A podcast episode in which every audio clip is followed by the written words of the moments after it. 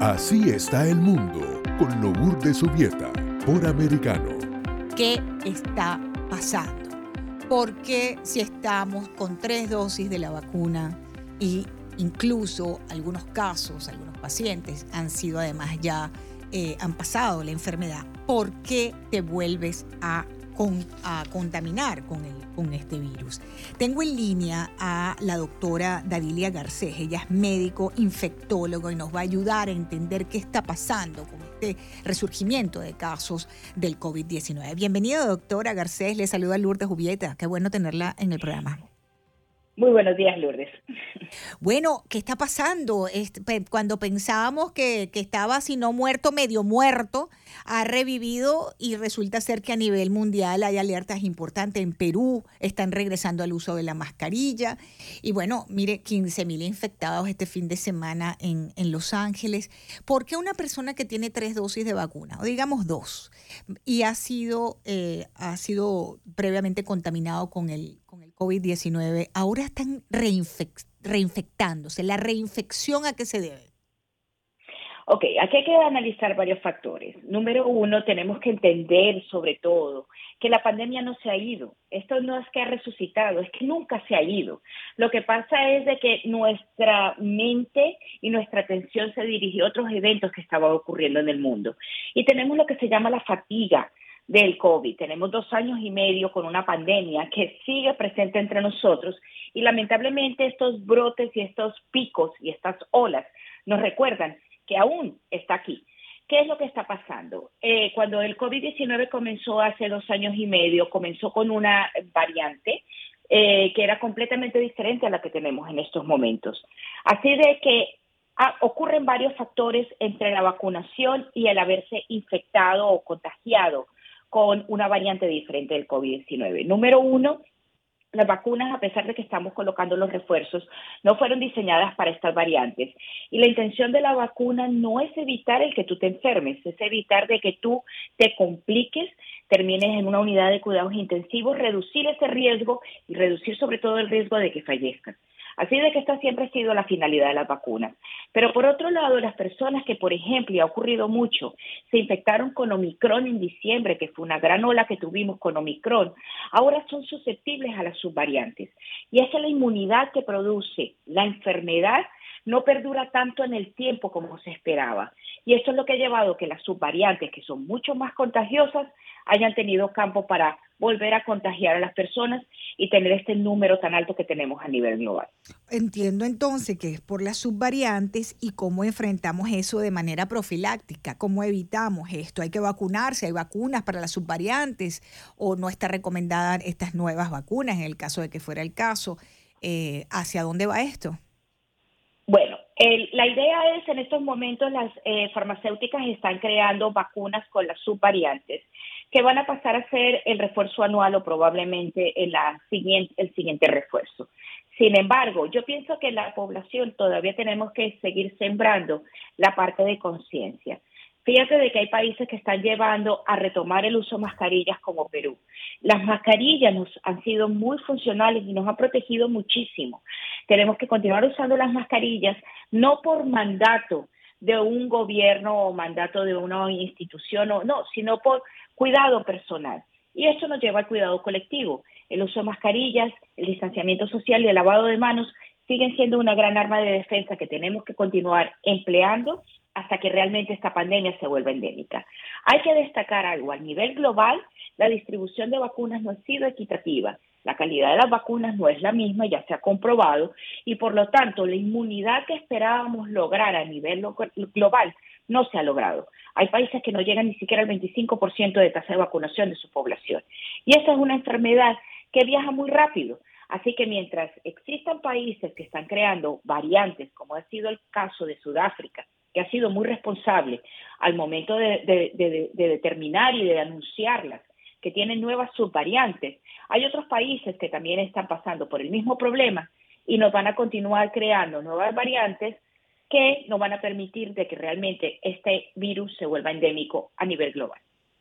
Y sabe, doctora, que escuchándola, estamos hablando con la médico infectóloga Darilia Garcés, em, pienso en un, un reporte de la Organización Panamericana de la Salud que nos cuenta que mientras estos casos de COVID siguen aumentando en las Américas, eh, eh, le piden a los países que preparen sus sistemas de salud para enfrentar el impacto a largo plazo de la condición post-COVID, doctora.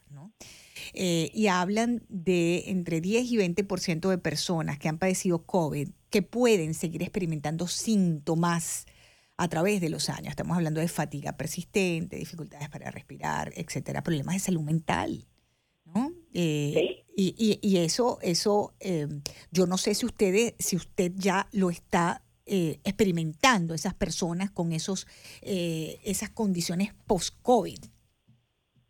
Sí, y es algo que siempre se ha conversado, nos hemos concentrado en el proceso agudo, pero ya han pasado dos años y medio y hay personas que inclusive todavía el, olfato no ha regresado a esas personas 100%. Así de que esto es una de las secuelas que vamos a ver del COVID. Las personas muy pocas conocen de que cuando ocurrió la pandemia de la influenza o de la mal llamada fiebre española, hace más de 100 años, no solo fue una, una enfermedad que arrasó casi la población mundial, porque obviamente no teníamos las medidas que tenemos ahora para tratar y sobre todo prevenir enfermedades que son las vacunas, sino que las personas desconocen que muchos de estos niños, sobre todo, que padecieron la influenza y sobrevivieron, tuvieron secuelas neurológicas cuando llegaron a la adultez a la adultez temprana. Así de que aún no sabemos realmente cuáles son las consecuencias que esto podemos tener a largo plazo. Estamos hablando ahorita a un mediano plazo que ha sido realmente dos años y medio, pero todavía no sabemos qué es lo que nos va a dejar esta pandemia en lo que se refiere a efectos, sobre todo en poblaciones muy jóvenes en unos 10 años. Doctora, sabes que este verano ha sido activo con temas de, infecciones, ¿no? Vimos el caso del virus del mono, la semana pasada había una alerta de meningitis también. Eh, que, háblenos un poquito de qué está pasando con ese tipo de, de, infecciones. Mira, lo que está ocurriendo son varias cosas. Eh, algo que aprendimos con el COVID-19, los epidemiólogos, que es mi especialidad, y las personas de salud pública es de que tenemos que comunicar rápidamente cuando se está comportando una enfermedad de una manera poco usual. ¿Qué es lo que está ocurriendo? Tomemos el caso de la viruela del mono. La viruela del mono es endémica en África Central y África del Oeste. Sin embargo, eh, se empezaron a presentar casos en Europa y rápidamente se han encontrado ya en más de 50 países del mundo y hay más de 4.000 casos. Así de que esto ha llamado la atención, pero también ha llamado la atención de que no se está comportando como generalmente se comporta. Hemos aprendido que estas clases de enfermedades se están relacionando mucho con cómo los seres humanos nos relacionamos y cómo nos movilizamos. Estamos en un mundo globalizado y eso ha permitido que las enfermedades que son endémicas en un lugar las podamos conseguir en otras. ¿Qué es lo que ha ocurrido con la viruela del mono? Hay un grupo poblacional que es de mayor riesgo y está muy relacionado también con la meningitis, que son los hombres que tienen relaciones sexuales con hombres sobre todo aquellos hombres que no tienen pareja estable o son hombres que tienen relaciones sexuales con varias parejas en un periodo de tiempo muy corto. Así de que no es que sea una enfermedad de transmisión sexual, es de que te expones más al riesgo. Y esto ha llevado, sobre todo aquí en el sur de la Florida, a que tengamos las tres enfermedades en alerta máxima, la viruela del mono, eh, la meningitis y en estos momentos eh, el COVID-19.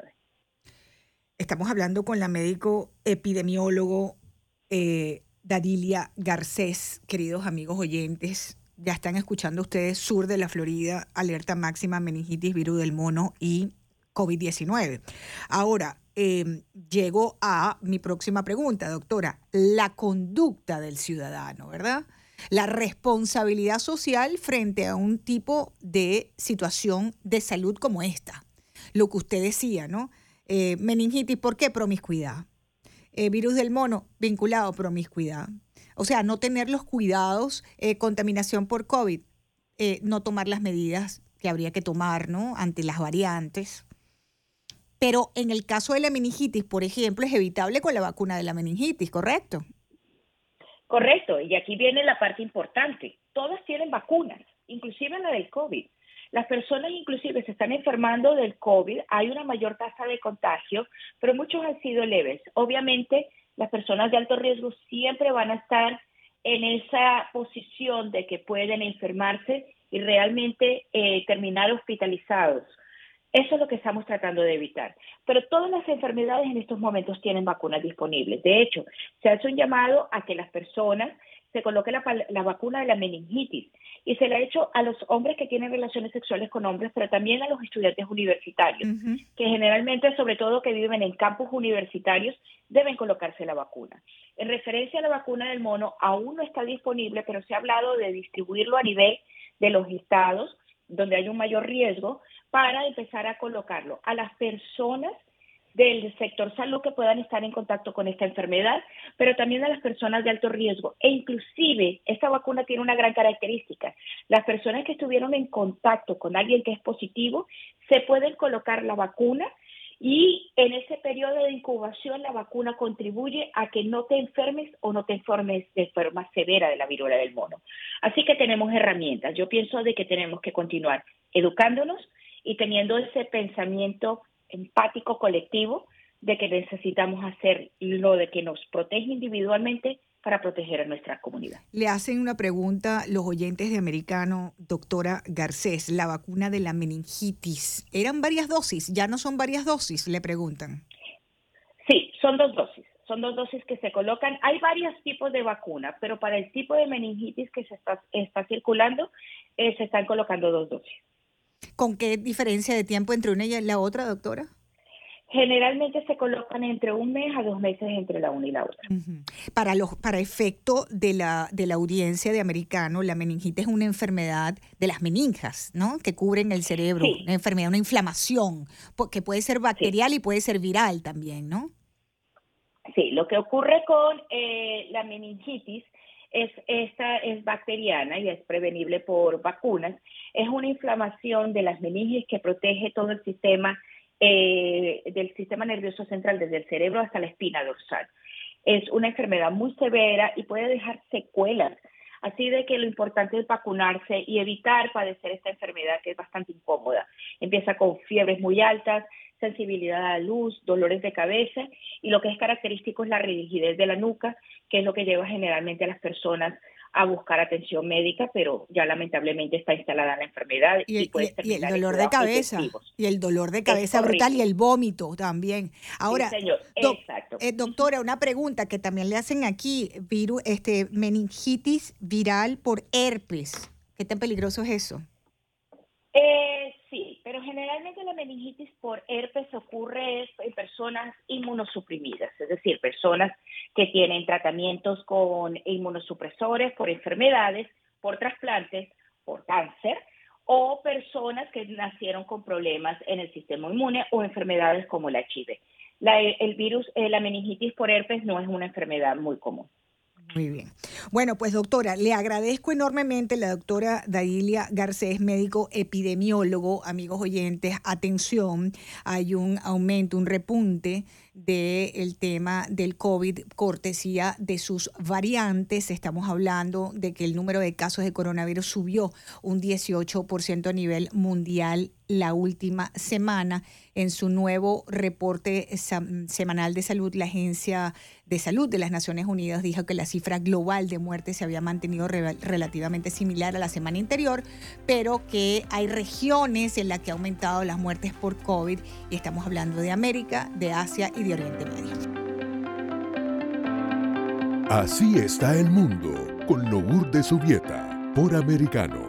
De lunes a viernes a las 11 a.m. Este, 10 Centro, 8 Pacífico.